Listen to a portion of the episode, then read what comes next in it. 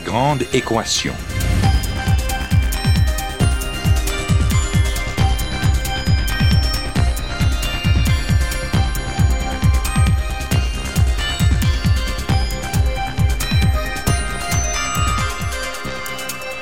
Ici Normand Mousseau, bienvenue à La Grande Équation, votre rendez-vous hebdomadaire avec la science. Cette semaine, ce que le sida a changé.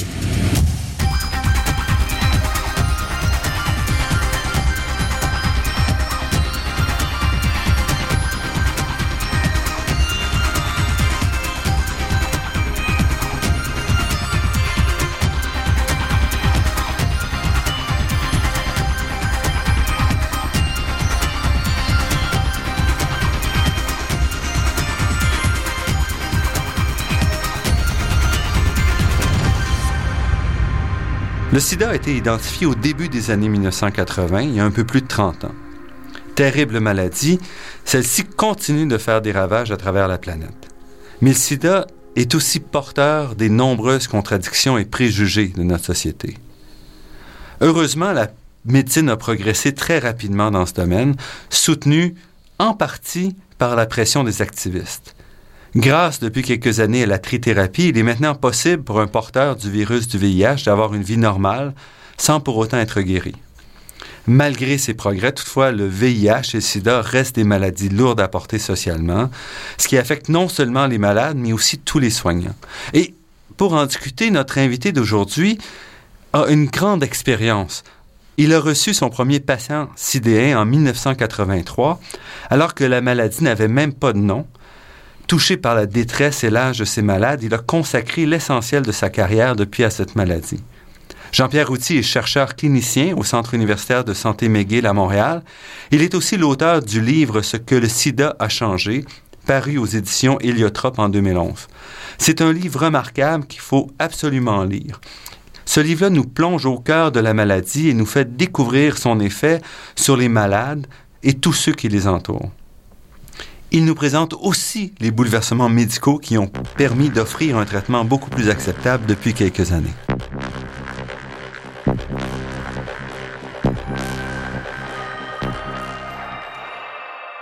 Jean-Pierre Routy, merci d'avoir accepté notre invitation. Merci. Vous dites le sida reste une maladie exceptionnelle dans le sens où elle oblige à prendre en compte, au-delà des contradictions médicales, la sexualité, mais aussi l'exclusion et le mépris que suscite encore cette infection. Donc, pour vous, le sida, ça reste une maladie qui dépasse la maladie traditionnelle? Oui, c'est une maladie qui touche la société, un peu comme dans l'histoire. Il y a eu la syphilis ou la tuberculose. Même maintenant, dire qu'on a une syphilis, même si elle est guérie, qu'on a eu la, la tuberculose, même si on l'a guérie, reste aussi euh, une marque et c'est pas très élégant ou chic de présenter ce type de maladie. Donc il y a une image sociale liée aux maladies qui peut courir euh, sur des siècles comme ces deux maladies et le VIH reste évidemment beaucoup mieux pour les pour les soins. Les, les personnes peuvent travailler et vivre en santé apparente euh, sous traitement, mais socialement à chaque rencontre sexuelle, à chaque découverte d'une nouvelle personne, c'est tout un monde qu'il faut dire ou ne pas dire parce que si on le dit tôt, la personne peut s'en aller. Si on le dit pas, on la trahit aussi. Donc il y a une difficulté, même dans les relations sociales ou professionnelles, à dire, à cacher pourquoi je prends des pilules tous les jours alors que j'ai 20, 30, 40 ans et qu'en général, personne n'en prend. Et ça reste vraiment un tabou à ce moment. -là. Ça reste très très difficile. Alors peut-être que dans certains quartiers de Montréal centre, c'est peut-être un peu plus facile que dans le reste de la province, mais imaginez aussi en dehors des grandes villes, en dehors de certains quartiers, si on sort du plateau, si on sort du village, des choses comme ça à Montréal, euh, ça devient quand même très difficile. Et euh, bon, si on le dit en général, ça passe, mais quand c'est au travail, c'est quand la personne se blesse, se coupe euh, avec une petit un bout de papier ou un instrument qu'on peut avoir au travail, tout de suite la réaction va être différente et, là on voit l'écart, on voit la différence qu'il y a entre ceux qui ont le virus et ceux qui l'ont pas. Et pour vous aussi, cette maladie-là représente beaucoup parce que vous avez été vraiment à l'avant-garde en, en traitant les tout premiers patients de cette maladie, identifiés comme tel. Oui, c'est-à-dire j'ai commencé ma, ma, résidence en médecine et le premier appel que j'ai eu chez moi pour revenir à l'hôpital pour ma première garde, c'était un jeune homme qui avait mon âge, 26 ans, et qui avait fait des convulsions, une crise d'épilepsie, et on a trouvé qu'il avait non pas une épilepsie simple, mais des tumeurs cérébrales qui allaient être des lymphomes, qui sont très très rares, c'est des cancers de ganglions, mais qui en général sont pas dans le cerveau, et qu'on voit normalement chez des gens qui avaient des leucémies, des troubles de l'immunité, et qui restent fort rares. Et cette personne avait vécu aux États-Unis, avait maigri, et a eu une tuberculose digestive qui est très rare. En général, c'est pulmonaire.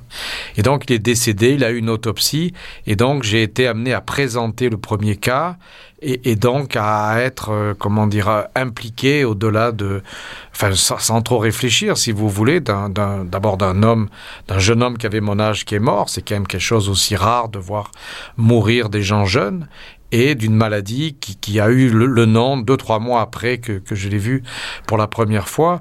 Et c'est sûr que ça a changé ça a bouleversé. Et aussi qu'il avait mon âge. Je pense à beaucoup joué mm -hmm. par l'identification. La première personne que j'ai vu mourir comme médecin avait mon âge et avait une maladie qui n'avait pas de nom. C'est sûr que c'est comme un, un saut une marque évidemment qui a réorienté ma carrière. Parce que vous étiez à ce moment là En France, vous étiez Oui, dans... tout à fait, à Aix-en-Provence, en hématologie. Alors, c'est Et qui est un petit hôpital. Qui, oui, c'est un petit hôpital d'une ville de 150 000 habitants et donc aussi les gens se connaissent et euh, alors j'ai eu des, amis communs qui le connaissaient. Et c'est sûr qu'on est pris dans un maillon. Puis quand on sait après que c'est contagieux que d'autres auraient pu l'avoir et on savait pas au début si c'était pas transmissible par l'air. Parce que ce qu'on oublie c'est que quand même au début euh, on savait pas si en touchant les personnes on pouvait pas l'attraper. Euh, rapidement on a su que non. Mais c'est vrai que les premiers cas les gens m'ont dit mais tu, tu es fou tu vas l'attraper mais tu te rends pas compte compte et, et j'avais un jeune enfant de, de deux trois mois à cette époque là donc c'est sûr qu'il y a la sécurité peut-être le bon sens de me protéger d'une maladie qui, qui a rapidement quand même été euh, démontré c'était transmissible par le sang et par le sexe. Mais la peur est restée au moins une dizaine d'années qu'on pouvait l'attraper disons comme ça dans la vie euh, ordinaire. Et Aix-en-Provence c'était un centre important finalement où il y avait beaucoup de malades quand même. Oui parce que c'est une ville euh, très agréable agréable et très jolie donc il y a aussi beaucoup d'homosexuels qui qui allaient qui se rencontraient on appelle ville d'eau ville d'art. Donc c'est une ville qui est proche de marseille près de la mer à une heure de trois quarts d'heure de la mer. Et donc il y, a, le théâtre il y a le festival. Donc il y a aussi toute une communauté de, personnes homosexuelles qui était évidemment très discrète mais à cette époque là il y a eu la, la, la première tentative d'avoir un maire homosexuel cinq ou six ans avant. Donc c'était une des villes de france où l'homosexualité était peut-être en dehors de Paris centre la plus acceptée puisque un maire s'était présenté sur une liste officiellement homosexuelle. Donc ça veut donner une touche à la ville. Et aussi l'épidémie a été liée euh, à Paris par les gens qui voyageaient nice aussi marseille. Donc ça a été aussi rapidement les, les villes qui ont été le plus touchées parce qu'il y a eu aussi une épidémie par les échanges de seringues par la toxicomanie qui était beaucoup plus fréquente dans le sud de la France que dans le nord parce que évidemment les drogues venaient de l'Algérie, du Maroc, des pays chauds et aussi peut-être par la, le triangle d'or, enfin par, par l'Asie, par l'Afghanistan. Mmh. Donc ces voies passaient par les mers ou par la Méditerranée. Donc c'était c'est toujours d'ailleurs une porte d'entrée de la drogue, c'est Marseille euh, comme s'appelle euh, French Connection qui se passe à Marseille. Donc ça, ça a toujours ça a été un grand passage, donc évidemment d'échange de, de seringues avec du sang souillé et possibilité évidemment de transmettre transmission. Mais vous étiez en hématologie, donc l'étude du sang, vous vous destinez pas du tout à une carrière vers non parce que ça n'existait pas. Mais quand même euh, 10% des gens qui avaient le sida avaient des tumeurs. Donc avaient les fameux sarcomes de caposie ces cancers violets de la peau qui après pénétré et pouvaient toucher les organes profonds. Et aussi des lymphomes. Et les patients avaient aussi des ganglions. Alors il fallait les biopsier pour être sûr que ce soit ou un, ganglion réactionnel parce qu'on ne savait pas que c'était un virus, et aussi un ganglion d'un lymphome, une tumeur ganglionnaire, et qui pouvait avoir un traitement. Donc il y avait quand même toute une partie qui était euh, proche de l'hématologie, et aussi le service avait l'hôpital de jour. Les gens venaient pour la chimiothérapie et partaient, et, on faisait des bilans immunitaires pour les leucémies, les lymphomes. Donc on avait la technique, si vous voulez, pour mesurer l'immunité. Donc c'était un peu comme naturel qu'on les voit parce qu'on mesurait l'immunité. Donc on a commencé à recruter. Puis j'ai fait la première conférence du premier cas. Donc je suis devenu comme le grand spécialiste. Mmh. À 26 ans. À 26 ans. Et c'était quand même dans une société beaucoup plus hiérarchisée que le Québec, où il y a les grands professeurs, où il y a les aînés auxquels on obéit, on dit monsieur entre docteurs. Euh, et là, j'ai eu un an ou deux, j'étais comme le, je sais pas, pas comme un savant, mais celui qui en connaissait le plus, et, ayant vu le plus de cas. Mmh. J'avais lu tout ce qui, mais à l'époque, c'était juste par euh, les, journaux et un peu le fax. Il n'y avait pas Internet, donc c'était aussi difficile d'avoir des informations. Et après, ben, vous organisez des réunions. Après, on a créé un petit groupe de, parce qu'il y avait des cas dans la prison, il y avait des cas dans les lycées, dans les écoles. Donc, on a formé un, un groupe un peu de réflexion. Et l'académie d'Aix-Marseille était à, à, Aix, et toujours à Aix. Donc, euh, on a fait un programme pour euh, l'enseignement de la science, de faire une heure sur le sida. Donc, j'ai lancé ça à un âge où j'aurais dû juste euh, apprendre à passer l'examen pour être hématologue. Et j'ai fait ça en plus, qui a été la fois passionnant et qui m'a aussi beaucoup occupé. Et j'ai fait des choses, si vous voulez, d'un homme de, ou d'un docteur de 45, 50 ans à, ah, à, à 30 ans, si ouais. vous voulez. Mais où étaient donc les grands professeurs? Ils s'intéressaient pas, ils avaient peur? Ben, qu'est-ce qui s'est passé? Quelle était la dynamique?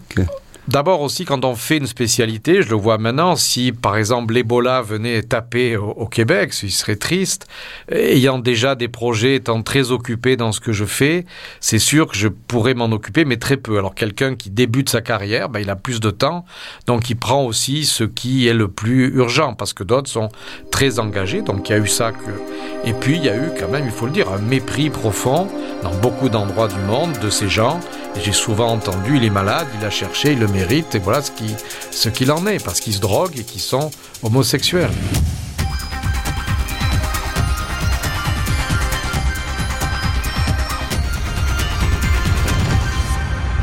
Ici Normand Muxo, vous êtes à La Grande Équation et nous sommes en compagnie de Jean-Pierre Routy, chercheur clinicien au Centre universitaire de santé McGill. Même à l'intérieur du monde médical, dès le début, il y a eu donc cette, euh, cette distanciation puis ce certain mépris chez certains vers euh, des patients. Absolument. Par exemple, là où j'étais, euh, le gynécologue ne voulait pas accoucher des personnes ayant le VIH parce que ça allait comme pourrir la salle d'attente, c'est-à-dire les gens euh, bien allaient aller dans les hôpitaux privés et les gens plus pauvres sur le bien-être ou l'équivalent allaient qu'à l'hôpital et donc ça allait déplacer sa clientèle plus chic et donc les premiers accouchements, je les ai fait faire dans un hôpital à Pertuis où le médecin est allé, c'est une dame qui allait en Afrique, était très proche des groupes communautaires africains et elle a accepté euh, d'accoucher nos, nos patients texoises. Donc été très dur et donc comme résident, que vous pensez j'allais en voiture, je faisais 20 km, ce qui paraissait très loin à l'époque, pour accompagner, voir ce qui se passe pendant que j'aurais dû être dans le service dans, dans l'hôpital. Alors à la fois j'ai alors c'était un peu extrême et je vois rarement maintenant les, les résidents faire ça, puis c'est peut-être pas leur rôle. Et donc j'ai été amené à trouver des solutions, à faire les soins intensifs, le médecin a refusé de les prendre. Donc c'était aussi un climat de, de conflit, de difficultés. Mais c'était lié à l'inquiétude par rapport à la maladie ou plus à l'aspect social de cette maladie-là à ce moment-là? D'abord l'idée de défaitisme il meurt, donc pourquoi s'acharner, pourquoi faire des soins pendant un mois si de toute façon tous les autres vont mourir, donc on le, on, le sauve si vous voulez d'une infection pour le remettre dans une autre de trois mois après, puisque l'immunité, on pouvait la mesurer, donc s'aggraver au cours du temps. Donc il y avait à la fois, bien sûr du mépris, mais après ça a quand même évolué, mais il y avait une idée de non-espoir. C'est-à-dire à quoi bon de faire ça quand tous meurent et que même si on passe un cap, si on sort d'une infection, il va retomber dans une autre, il va souffrir plus longtemps. De toute façon, c'est foutu et c'est pas nous dans notre service euh, où on est pas le, centre du monde ou le plus gros hôpital du monde qu'on va trouver la solution. Donc c'était au-delà d'un certain mépris qui a parfois existé, mais pas toujours, et qui a évolué, l'idée qu'il n'y a pas d'espérance, on n'arrivera pas. Donc pourquoi perdre tant d'efforts quand il y a d'autres malades qu'on peut tirer d'affaire avec un effort euh, euh, ciblé et transitoire? Donc il y avait aussi un découragement profond de dire de toute façon, on va pas changer ça. Et ça vous a transformé en activiste à ce moment-là? Tout à fait, parce que... Euh, bah D'abord, c'était comme un peu mon truc. C'est-à-dire, après, j'avais fait des présentations, je m'en occupais, c'était un peu mon activité. Donc après, comme euh, toute personne qui fait quelque chose croit euh, en ce qu'il fait et disant ben non c'est mon truc puis je les connais. Quand on les voit cinq minutes un patient on s'attache pas donc on dit oh ben objectivement il a ça ça et ça c'est vrai qu'il serait acceptable ou légitime qu'à l'époque où, on est euh, il puisse mourir et que c'est pas une faute. Tandis quand on les connaît on a beau se dire ça on dit son patient il va s'en sortir, même si les chiffres ou les statistiques, c'est 100%. Quand c'est votre patient, mais vous y croyez. Autrement, vous ne faites pas médecine ou vous ne le prenez pas comme patient.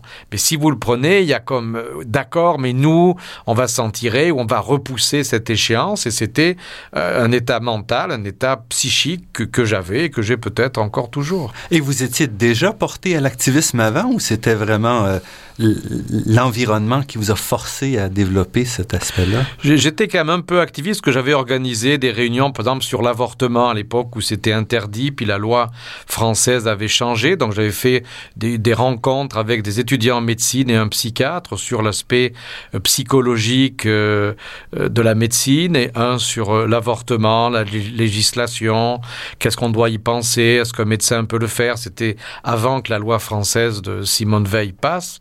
Donc c'est sûr que j'avais organisé des débats. Donc c'était pas un militantisme, disons, très politique, mais un militantisme d'idées, d'échanges, de, de vivre ensemble ou de faire que les études de médecine soient vivantes et posent des problèmes humains et pas juste des problèmes, disons, scolaires de réussir l'examen et d'avoir de bonnes notes, qui avait toute cette dimension qui était pas méprisé, mais les profs faisaient cours euh, en disant ben, il y a des notes, on prendra les meilleures, on s'en fout, on prendra celui qui a la meilleure note. C'était ça l'enseignement. Et à mon avis, c'était un peu triste et c'est certainement pas comme ça à Montréal.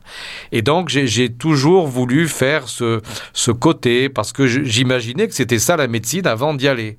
Et quand j'ai vu que les cours en amphithéâtre ou les examens, c'était purement scolaire, c'est passe ton examen et tais-toi, euh, ça m'a beaucoup déçu. Alors j'ai organisé ça, puis c'était aussi très... Euh, fait des camarades, des gens discuté. Donc j'avais quand même fait ça avant les premiers cas. Et puis, quand vous êtes donc arrivé, il a fallu aussi que vous construisiez un réseau, parce que ce que vous avez mhm. découvert, c'est que les gens, peut-être, vers qui vous vous tourniez en premier, c'était pas les gens qui allaient vous aider. Oui. Et donc j'ai eu la chance de rencontrer une sœur, une sœur religieuse catholique, sœur Marie-Lucie, qui m'a beaucoup aidé dans, les, euh, à la fois psychologiquement, puis elle faisait l'accompagnement des, mourants, donc elle accompagnait les patients cancéreux, c'était sa, tâche dans l'hôpital, et elle a accompagné évidemment les, les sidéens, mais aussi dans une approche relationnelle avec les amants, avec les, maris, euh, parce qu'on avait des toxicos, donc c'était des gens hétérosexuels, a qui avaient des enfants. Donc ça a été des drames humains d'hommes jeunes et de femmes jeunes, méprisés parce que certains ont fait la prison, ils se droguaient, c'est pas des enfants de cœur. Et donc elle a toujours été là et c'est elle qui m'a parlé, c'est elle qui m'a quand même euh, montré l'aspect humain, l'aspect d'un engagement, l'aspect de que, que, que échouer n'était pas forcément raté.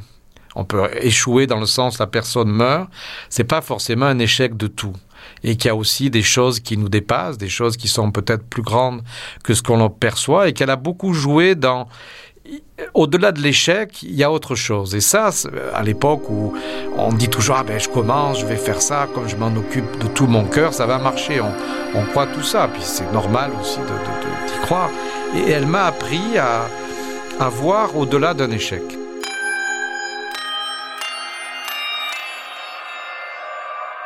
Ici Normand Mousseau, vous êtes à La Grande Équation sur les ondes de Radio-VM et nous sommes en compagnie de Jean-Pierre Routy, médecin, auteur du livre Ce que le sida a changé.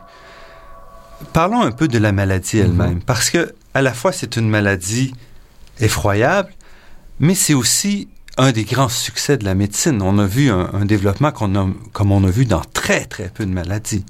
Donc, quand vous êtes arrivé, vous êtes confronté avec le premier cas, vous n'avez même aucune idée de ce que c'est.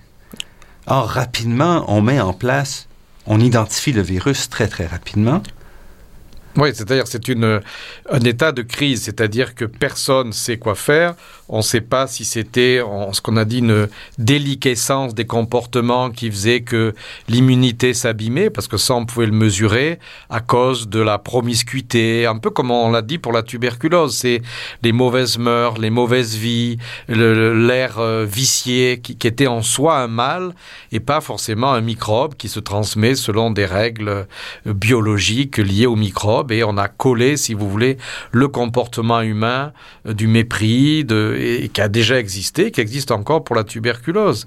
Et donc, euh, quand le virus est arrivé, donc en 83, découvert à Paris, donc c'était aussi une fierté nationale que la France avait trouvée avant les États-Unis, et pouvoir faire des tests de, de sérologie, de prise de sang pour voir si le virus était là, ça a été déjà une grande étape. C'était pas la dégénérescence des comportements, la drogue, la toxicité des drogues diffuses qui faisaient ça. C'était un virus qui n'existait pas, a priori, chez l'espèce humaine auparavant. Donc ça a été une première étape. Et ça, encore une fois, c'est sur une étape très très courte parce que les premiers cas, on venait à peine de les, de les oui, voir. pour, pour, enfin pour nous, pour l'épidémie a commencé à être connue, disons, aux États-Unis, un an, un an et demi après en France, et, et après on a découvert euh, Haïti, l'île d'Haïti, et il s'est trouvé aussi que la première personne décrite en Haïti euh, par transfusion était le frère du, du médecin microbiologiste de notre hôpital, donc il y a eu un support que j'ai su qu'après, il l'a pas dit au début, mais donc il a aidé, développé et, et voulu que notre centre ait une expertise parce mmh. que son frère a été le premier cas d'une personne transfusée en Haïti où le virus a été prouvé d'être acquis par transfusion et qui est mort du sida après un accident de voiture euh, en Haïti. Donc ça, ça a donné, mais il me l'avait jamais dit au début, euh, tout un, un effort que le laboratoire a, a poussé pour m'aider indirectement et aussi pour contre pour contre-attaquer la maladie donc ça a changé radicalement parce que là quand même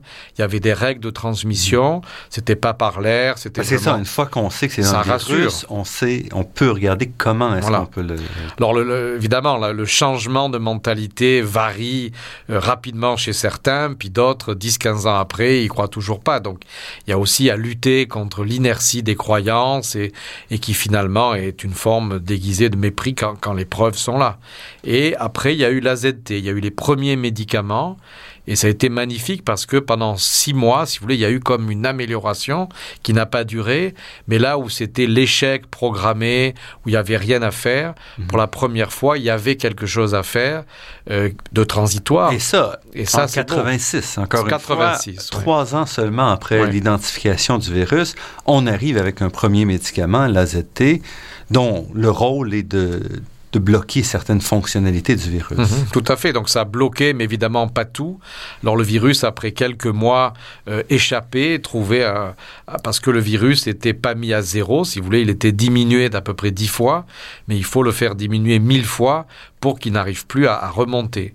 Et donc euh, pendant cette diminution de dix fois, ben, les cellules de l'immunité remontaient et on avait une prise de poids, les gens étaient en meilleure forme, euh, certains ont pu retravailler, sortir de l'hôpital, pas être infectés, moins mourir.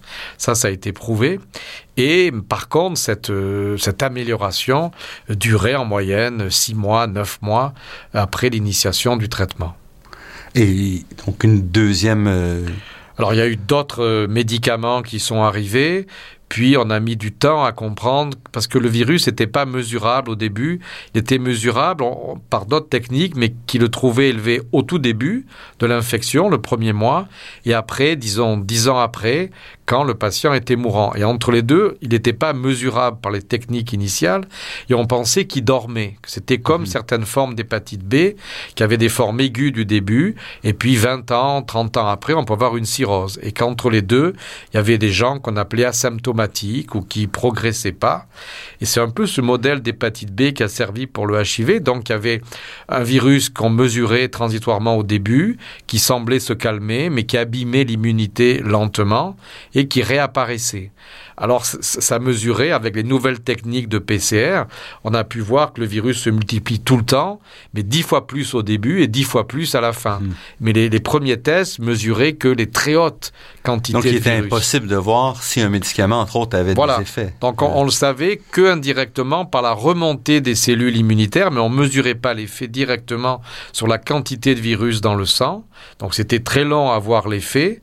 Et aussi, on s'est un peu fait berner parce que quand les cellules remontaient, déjà le virus était habitué et devenait résistant et, allait quelques mois après. Donc il y avait déjà plusieurs mutations voilà, dans le système. Tout à fait. Et... et puis ensuite, donc c'est en 86, on avait un espoir qui s'est un peu tari, mais la recherche a continué quand même très fortement. Oui, puis là, c'est devenu, comment dire, il y avait l'industrie aussi pharmaceutique, c'était euh, contrôlable, donc il y a eu tout un mouvement. Puis là, les gouvernements ont mis en place des unités SIDA, ont commencé à avoir des fonds.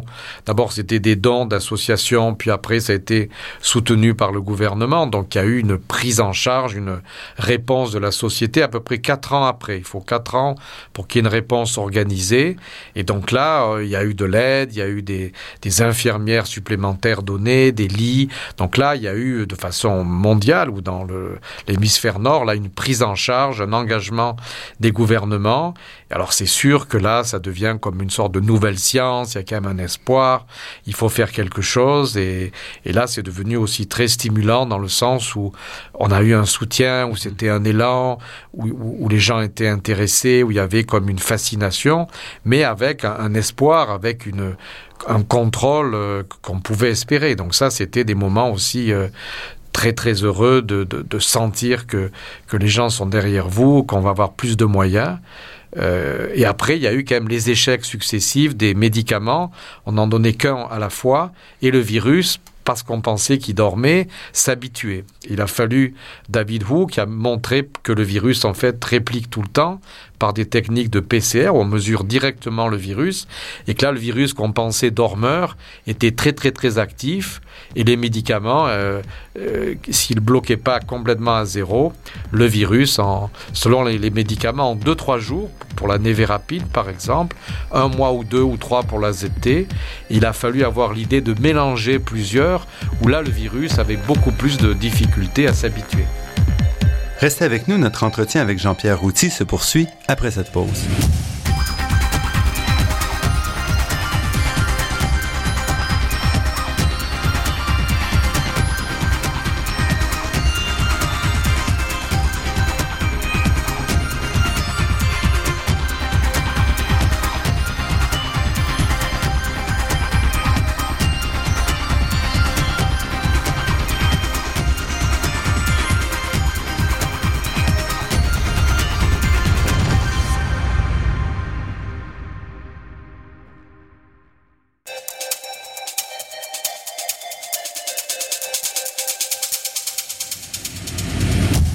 Normand Mousseau, vous êtes à La Grande Équation et nous sommes en compagnie de Jean-Pierre Routy, chercheur clinicien, spécialiste du sida et auteur du livre Ce que le sida a changé, paru aux éditions Héliotrope.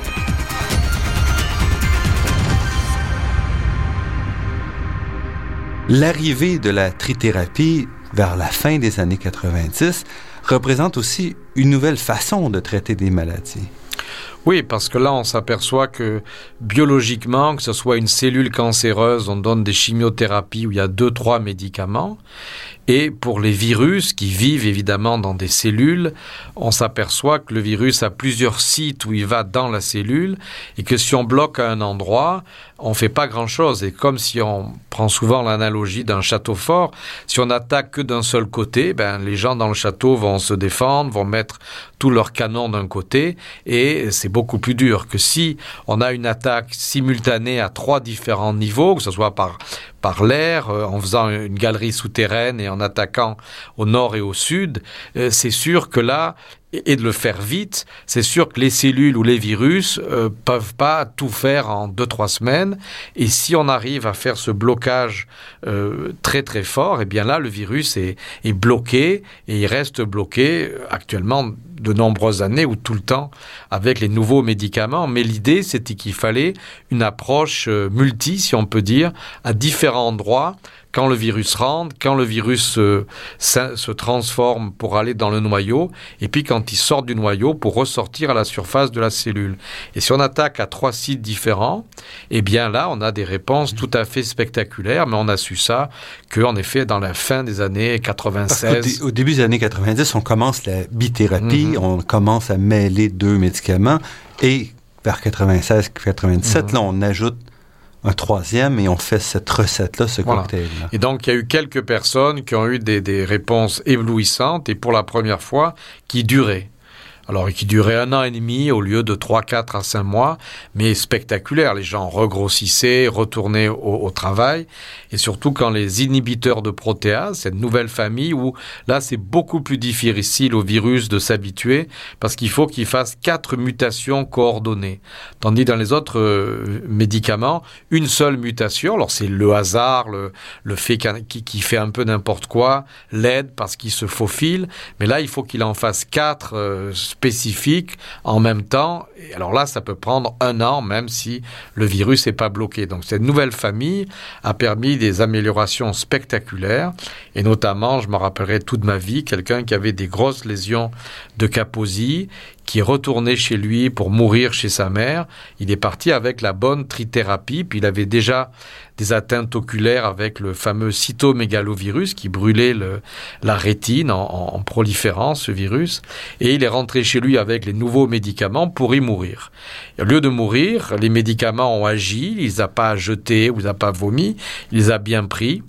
Le virus, on sait maintenant, il faut deux mois pour qu'il soit à zéro, et trois, quatre mois après, ben, l'immunité repousse. Et il a continué ça. Et il est revenu, je sais pas, quatre ou six mois après, comme transformé. Sa tumeur de Kaposi avait régressé spontanément, c'est-à-dire juste avec la trithérapie, le corps est plus puissant et, était capable de manger, de contrôler la tumeur lui-même, disons par ses forces immunitaires. Et pour moi, puis je, le vois souvent et je lui rappelle toujours que c'est lui qui, qui aura été pour moi la régression d'un cancer euh, sous, sous le traitement d'immunothérapie sans anticancéreux, juste de remonter la force immunitaire qui arrive à contrôler une tumeur qui était grosse comme un demi-pamplemousse. C'était énorme. Et je lui dis, je, lui dis tout de suite, vous me faites vivre un moment historique de ma vie, dans l'histoire du sida, que ces traitements peuvent améliorer la santé, la prise de poids, c'était connu, mais la régression du Kaposi au stade tumoral, donc quelque chose de gros, pas juste un, changement de couleur de la peau, mais vraiment une tumeur qui a fondu, et ça a été pour moi un, bouleversement et, de montrer la force de l'immunothérapie quand on sait, quand ça marche. Alors ça mhm. marche pas à tous les coups, mais quand ça marche, c'est spectaculaire. Et puis, au milieu des années 2000, on réorganise un peu le cocktail pour avoir quelque chose de beaucoup moins euh, difficile. Voilà. Euh, Alors donc on, a pu mesurer, on a pu mesurer le virus. C'était mhm. l'énorme euh, progrès parce qu'à ce moment on pouvait mettre des médicaments et voir trois mois après si le virus était bloqué. Qu'avant d'avoir ce test, il fallait attendre un an, un an et demi pour voir que les CD4 rediminuaient parce que CD4 étant la signature du les cellules qui sont attaquées mhm. par le virus, dont les cellules immunitaires redescendaient parce qu'elles étaient réattaquées. Donc c'était un signe indirect et on voyait, si vous voulez, avec 3, 4, 6 mois de retard, ce qui se passe par la cause qui était le nombre de virus qui se reproduisent. Donc avec ce test-là, on a pu voir ce qu'on faisait tout de suite. C'est des marqueurs de réponse. On ne devait pas attendre que les gens meurent ou aient moins de sida, mais juste de voir que le virus descendait à zéro mhm. en trois mois. Et là, on savait que ça marchait. Et puis après, c'était dur au début, ça marchait très bien, mais les patients n'arrivaient pas à les prendre parce que c'était dit comprimé, des effets secondaires, des calculs rénaux, des, horaires très très stricts. Si on oubliait le virus deux trois fois, ben, il, remontait et donc il y avait même des sonnettes, des alarmes qu'ils avaient dans la poche, des, des sonneries, des, boîtes avec des, systèmes d'alarme pour euh, que les gens n'oublient pas. Il y, avait, un art à faire euh, consommer régulièrement les médicaments et les gens avaient décidé des fois d'arrêter, ils en pouvaient plus, c'était trop dur, ils les toléraient pas, il n'y avait pas d'autres euh, nouvelles chances parce qu'il y avait peu de médicaments et si, cela marchait pas, ben, il n'y avait rien mmh, d'autre. Mmh, mmh. Et ça a changé, ça Ça a changé par la, poussée et l'industrie pharmaceutique a évidemment beaucoup joué, a suivi, de dire il faut des médicaments qu'on essaie de prendre qu'une seule fois par jour, parce qu'on sait qu'on oublie si c'est plus que deux fois. Au début c'était trois fois, puis la prise de midi, euh, soit les gens allaient mieux, ils n'osaient pas le prendre au lieu de travail, d'avoir dans les poches des, des médicaments qui font du bruit, les gens vous disent pourquoi tu prends ça? Donc ça c'était souvent sauté, donc il a fallu passer à un matin et soir et, et après une fois par jour. Il y a réduire le nombre de comprimés, à trouver surtout de nouveaux médicaments. Il y a eu aussi le test de génotypage. On pouvait faire par une prise de sang savoir à l'avance à quel euh, virus, le micro, le, à quel médicament le virus était sensible. Donc -hmm. on a pu rapidement avoir une carte personnalisée des bons médicaments pour chaque personne et chaque virus et pas dire ben on traite tout le monde pareil. Donc on a pu vraiment donner des médicaments qui marchaient pour des virus de chaque personne et pas dire ben au pif au hasard on donne ça c'est ce qui marche le plus souvent. Là on pouvait euh, personnalisé euh, grâce au test euh, de, de résistance d'habituation du virus aux médicaments. Donc ça c'était un grand progrès d'au moins donner des médicaments lourds mais au moins chacun marchait. Donc ça ça a été une victoire et après de les réduire. Et aujourd'hui on est très heureux parce qu'on a trois médicaments au québec qui sont aussi simples qu'une pilule par jour. Et aux états unis depuis une semaine il y en a un quatrième qui devrait arriver dans quelques mois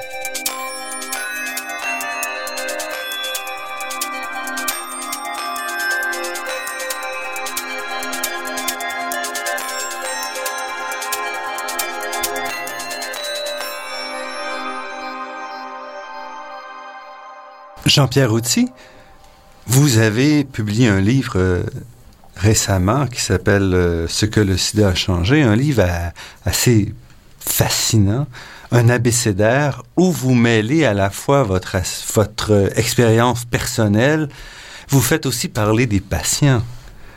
Vous êtes très proche des, patients que vous avez traités? Été très proche et au début parce que j'avais l'âge et deuxièmement quand je suis venu à Montréal, je connaissais peu de gens donc c'est sûr que les patients je leur parlais et le fait de pas avoir de famille à Montréal fait que probablement humainement ben, on s'appuie sur les gens qu'on rencontre à l'hôpital, les copains, les camarades de travail, les infirmières et certainement les patients peut-être encore plus quand on n'a pas de famille, quand on connaît moins de gens et qu'on est très heureux de, de discuter au-delà juste du, du travail euh, que doit faire le médecin. Mais il y a un aspect social, un aspect de connaître ce que font les gens. Puis les gens avaient des métiers, c'était des gens jeunes, donc dans la vie active. On a eu des femmes qui venaient venaient d'Haïti au début, donc y avait des enfants. Donc c'est sûr qu'on est pris dans un, dans un réseau et puis c'est contagieux. Donc des fois il y avait le papa, la maman et les enfants d'infectés. Donc on est pris dans un réseau et on devient les, les, les confidents, c'est-à-dire qui parlent qu'à nous, qu'à l'équipe soignante ou avec l'équipe de Sainte-Justine quand il y avait des, des, des enfants. Donc on crée évidemment des liens entre d'autres personnes et on est dépositaire d'un secret du secret qu'ils ont la chose la plus dégueulasse et la plus sale dans leur corps le virus du sida qu'on peut pas dire ou si on le dit la famille le cousin les grands-pères vont plus vous recevoir. Donc il y a aussi ce, ce, ce côté de ce secret partagé avec un petit groupe de gens qui renforce évidemment des donc liens vous devenez le, le seul confident de... on vient le seul confident puis euh, il ya des personnes notamment euh, des gens qui étaient en région et qui voulaient se faire soigner à Montréal et dont le père les avait foutus à la porte en apprenant qu'ils étaient gays et qui n'avaient jamais reparlé à leurs parents et surtout au père. C'est plus facile avec la mère d'avouer son homosexualité. Donc il y avait à la fois la difficulté d'être programmé à mourir à un âge jeune dans une période qui était un peu la gloire de la médecine les antibiotiques les progrès on allait dans la lune enfin ces années quand même très positives et ça c'est venu comme euh, avec la crise du pétrole un peu donner le, le, les premiers coups de bâton sur euh, le, le, le, les 30 glorieuses sur les années où, où tout était vers le progrès, euh, vers le mieux-être. Et donc, et ça a été un frein de la sexualité qui était libérée, la contraception, l'amour libre, euh, moins de pression de l'Église. Donc, cette période euh, hippie, comme on pourrait dire, a été comme bâillonnée, assassinée ou terminée à cause du sida. Donc, c'était toute cette dynamique à la fois culturelle, de ce secret qu'on recevait, de gens jeunes qui allaient mourir et qui sont même contagieux sexuellement. Donc des fois, on a eu par exemple des, des gens qui mouraient, qui étaient mariés et qui n'avaient pas dit à leur femme. Alors, fallait-il le dire à sa femme? Il fallait la dépister. C'était quand même des considérations éthiques très délicates et euh, des fois qui amènent à, à pouvoir aider quelqu'un ou à le diagnostiquer, mais il faut le, accepter qu'il le dise, euh, euh qu'il va mourir. Enfin, c'était quand même des. Alors, ces liens ont été évidemment euh, très forts et, et qui sont parfois des liens d'amitié au-delà du, du travail. Et on est aussi le dépositaire d'être, pour ceux qui ont des vies plus difficiles, d'être à peu près le seul adulte raisonnable et responsable qu'ils voient. Donc en gros, il y a le juge, le policier et le médecin. Vous savez et, et, donc, on est quand même un peu plus gentil, on veut en général leur bien, euh, même si des fois on aimerait les gronder et qu'ils font des, des idioties épouvantables, même si on les aime bien, ils font quand même des choses mal répréhensible par la loi. Et donc, euh, on est toujours un peu là. Donc, on, nous donne aussi un rôle beaucoup plus fort parce que on est le seul. Alors qu'en médecine, même en cancérologie, c'est pas aussi lié, quoi.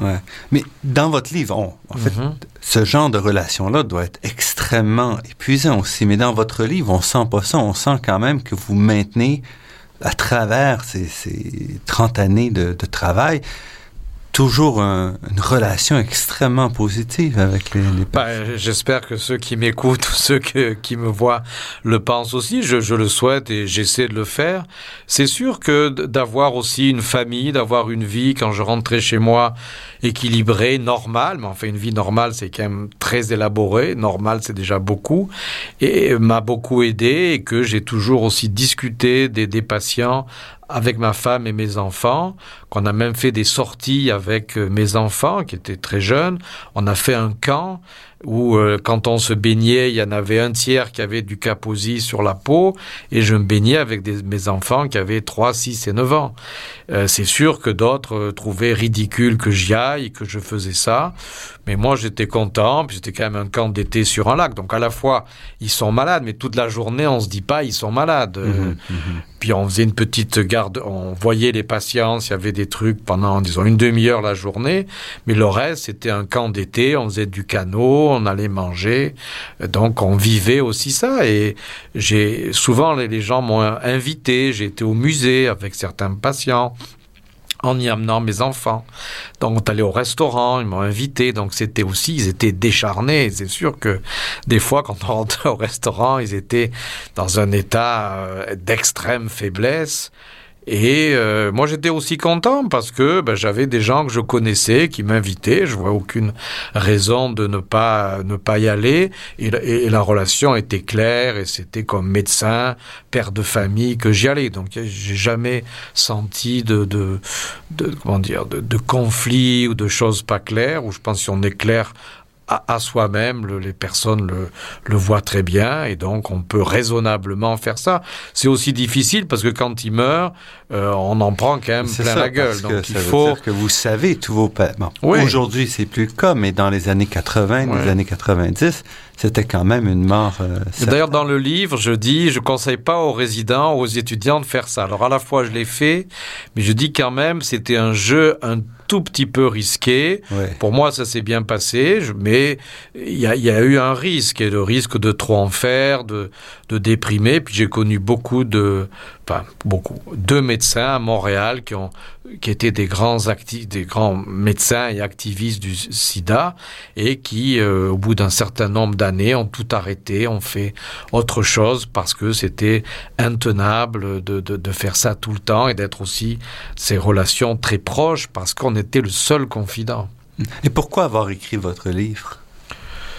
Pour, pour une raison, c'est que euh, il y a des choses qui disparaissent, c'est-à-dire que les nouveaux résidents ont aucune idée quand on dit oh ben il fait ça, il a choisi euh, l'ophtalmo, l'autre le sida, ils n'ont aucune idée que les gens étaient contre, qu'on m'a pris pour un imbécile, que j'allais pourrir ma carrière, salir mon nom, voilà ce que j'ai eu, pour faire ça. Et, eux disent ah oui, ben oui, c'est intéressant, puis il fait des tests, il fait des mesures, il, présente ses résultats. Donc il y avait ce côté très euh, science, très organisé, très très beau ou, ou très actif, et tout ce côté où j'ai dû être contre quand même certains médecins, contre certaines décisions de gouvernement ou de la province, ou essayer avec d'autres de pousser. Tout ce côté militant qu'on a fait, je voyais aussi que les étudiants qui, ils ont raison. Ils suivent ce qu'on leur dit, ils obéissent et ils sont, comme des fois je leur dis, de bons employés. Mais peut-être que de temps en temps, il ne faut pas être forcément un bon employé, mais avoir une autre vision et peut-être se révolter contre la durée d'attente à l'urgence ici et proposer quelque chose, ce que je ne vois pas faire. Et qu'on a fait, un certain nombre de médecins, autre chose que ce qu'on nous demandait de faire et pour lequel on était payé.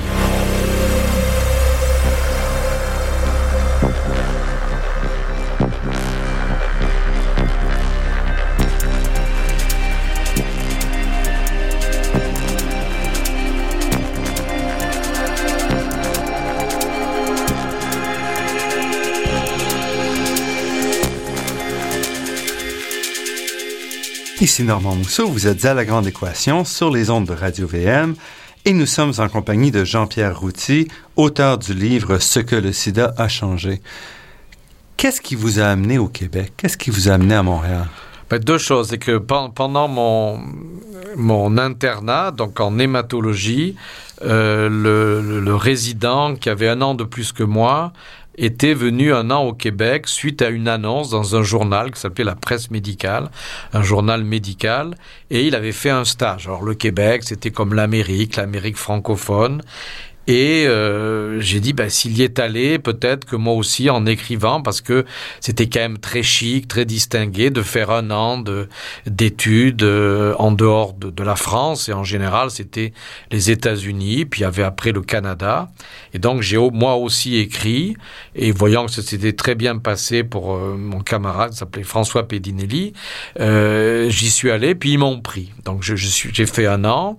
On a eu notre fille Mathilde qui est née ici, à Sainte-Justine, donc on a eu quelque chose d'ancré aussi très fort dans le Québec.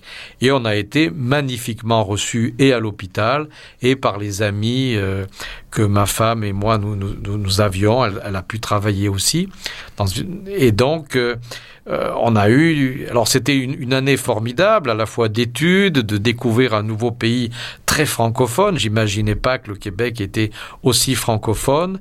Et je me rappelle que quand on est parti pour prendre l'avion pour retourner en France, il y a 18 personnes qui sont venues à Mirabel nous accompagner. Et ça, euh, à l'échelle de ma vie, c'est un des plus beaux cadeaux que j'ai reçus. Et quand on est rentré, ben, l'hôpital à Aix était à la fois plus ensoleillé, mais plus petit. C'était pas universitaire, uniquement Marseille. La ville était plus petite et ma femme a dit, mais là-bas c'était plus grand, tu faisais des choses. Et elle m'a dit cette phrase terrible, tu atteins ton pic à 33 ans. Ton pic de carrière, tu l'as déjà atteint. Et cette phrase m'a psychologiquement blessé ou tué. Puis elle voulait retourner. Et puis j'ai dit, mais je suis médecin, ils me prennent comme étudiant, c'est normal, mais les médecins ne peuvent pas exercer au Québec ou au Canada, c'est très difficile.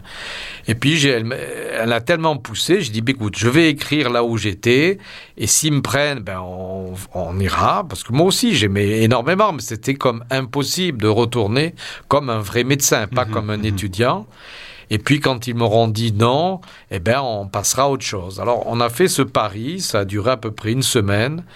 Et euh, docteur Beaulieu, Raymond Beaulieu de l'Hôtel Dieu, m'a dit oui, et j'avais demandé pour le sida, pas pour le. J'étais venu un an pour le cancer, -hmm. en hématologie, oncologie à l'Hôtel Dieu, et je revenais donc trois ans et demi après, et je voulais finir aussi ma période à l'hôpital pour avoir fini la carrière de formation en France. Donc c'était un an et demi après que j'ai envoyé la lettre pour faire euh, un an, mais avec l'idée, si on pouvait rester à ce moment-là dans un centre académique, ça serait formidable. Donc euh, ils, ils m'ont dit oui, oui, j'ai ce qui était devenu chef de la recherche du sida donc pour l'immunologie du, du, sida.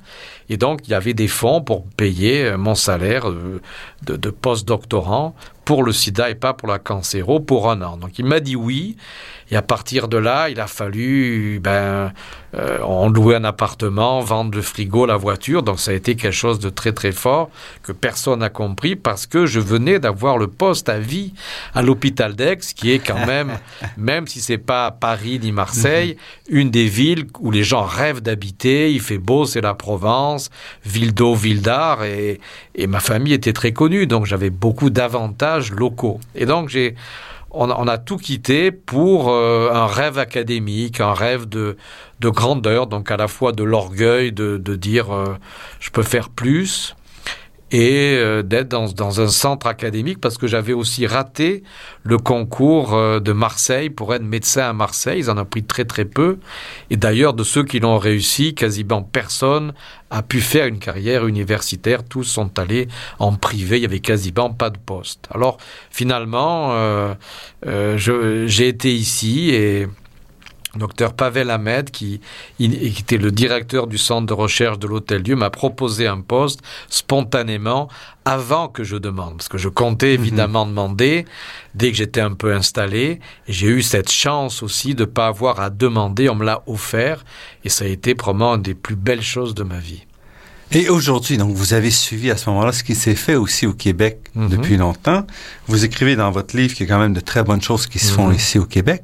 Mais où est-ce qu'on en est dans le sida? Qu'est-ce que vous voyez comme développement? Ben, c'est-à-dire il y a un immense progrès des comprimés, c'est-à-dire c'est un comprimé par jour euh, souvent, il y a ou deux, ou deux ou trois, donc c'est quand même relativement facile avec très très peu d'effets secondaires, pas supérieurs au traitement du cholestérol ou de l'hypertension, si on peut comparer. Et euh, par contre, ce qu'on voit, c'est beaucoup de nouvelles infections, de gens qui mettent plus le condom au préservatif parce que ça fait plus peur, parce que c'est moins grave, parce que c'est la génération de papa, le sida. Hein. Ceux qui ont 20 mhm. ans, ils sont toujours nés avec ça, et ça n'a rien d'une crise, de quelque chose de nouveau et que personne, on, voit pas d'amis ou de camarades mourir. Peut-être qu'il y en a qui l'ont, mais qui le disent pas. Donc il y a, y a comme. Donc la maladie disparaît aussi de l'imaginaire. Elle disparaît de l'imaginaire et donc de la peur ou de, de l'attention de pas attraper. On voit beaucoup plus de, de maladies vénériennes euh, apparaître et, et d'hépatite C qui peut, qui peut maintenant aussi se transmettre par, le, par les relations sexuelles. Et donc, il y a à la fois ce, ce désengagement, euh, ça fait plus peur, ou c'est, enfin, l'idée, évidemment, quand on l'a, euh, ça fait peur et sa vie est bouleversée. Mais l'idée en général, on en parle moins, il y a des traitements, il y en a qui pensent que le traitement bloque, ils ont raison, mais il y en a qui disent, oh, ben, ça guérit, enfin, ça, ça bloque l'évolution, ce qui est bien, mais dès qu'on arrête, le virus revient, et c'est quand même, euh, ben, ça se passe bien, mais c'est quand même comme tout, là, ça se passe bien sur une ligne quand même étroite mmh, et, mmh. et, difficile, et on a toujours cette, ce sentiment d'être marqué au fer rouge, et c'est pour ça que les gens rêvent de guérison, non pas parce que leur vie serait tellement différente, mais qui est plus cette marque qu'à chaque fois qu'on fait une prise de sang, chaque fois qu'on va chez le dentiste, on vous pose la question, qu'il faut le dire euh, à chaque fois qu'on rencontre quelqu'un, qu'on va avoir une relation sexuelle, c'est quand même un poids qui reste énorme. Parce que vous écrivez, euh, pour moi, l'utopie a deux visages, celui de l'éradication de l'épidémie ou palier planétaire, mais aussi celui de l'arrêt de la stigmatisation et du rejet des personnes infectées. Et comme vous mentionnez dans votre livre, ici, il y a une stigmatisation, mais en Afrique, par exemple, dans certaines régions du monde, la stigmatisation est beaucoup, beaucoup plus grande. Voilà, puis il y a comme une, une aggravation parce que, notamment en Afrique, et c'est le sous la poussée de certaines euh, églises euh, protestantes, et c'est pas quelque chose de, si africain, mais c'est ces mouvements protestants qui sont très fréquents au Brésil, Amérique latine et Afrique, qui, qui poussent euh, aussi les gouvernements africains à prendre des lois. Et vous savez qu'à l'Ouganda, ils ont voté la peine de mort. Heureusement, c'est inconstitutionnel, il s'est bloqué par une autre instance du gouvernement, mais il a fallu au Congrès de Melbourne qu'il y ait une déclaration des médecins, enfin des chercheurs euh, du sida à Melbourne il y a deux mois pour dire qu'il fallait interdire la stigmatisation, interdire le, de mettre des gens en prison parce qu'ils sont homosexuels. Et je rappellerai juste un cas, c'est en Afrique, on ne dira pas le pays, quelqu'un qui prend du bélé. Vous savez, c'est de la crème avec du mhm. whisky. Et vous pourriez savoir que c'est une boisson de fille. Donc ce, pauvre garçon qui avait commencé ce bêler, d'autres sont arrivés, lui ont dit tu bois pas du whisky pur mais du whisky avec de la crème, tu es une fille, ils l'ont tué sachant qu'il était homosexuel. Donc c'est pour vous dire aussi comment c'est pas que des mots et euh, en France des associations ont exfiltré, ont fait sortir des gens des Africains vides d'Afrique sous la pression qu'ils allaient être euh, attaqués. Jean-Pierre Outy, sur ces mots qui montrent quand même qu'il reste des choses à faire au niveau de l'acceptation pour aussi la lutte au sida, Jean-Pierre Outy. Donc, vous êtes euh, chercheur clinicien au Centre universitaire de santé McGill à Montréal. Vous êtes auteur du livre Ce que le sida a changé, qui est paru aux éditions Héliotrope en 2011 et que je recommande fortement. Je vous remercie beaucoup pour cette entrevue. Merci.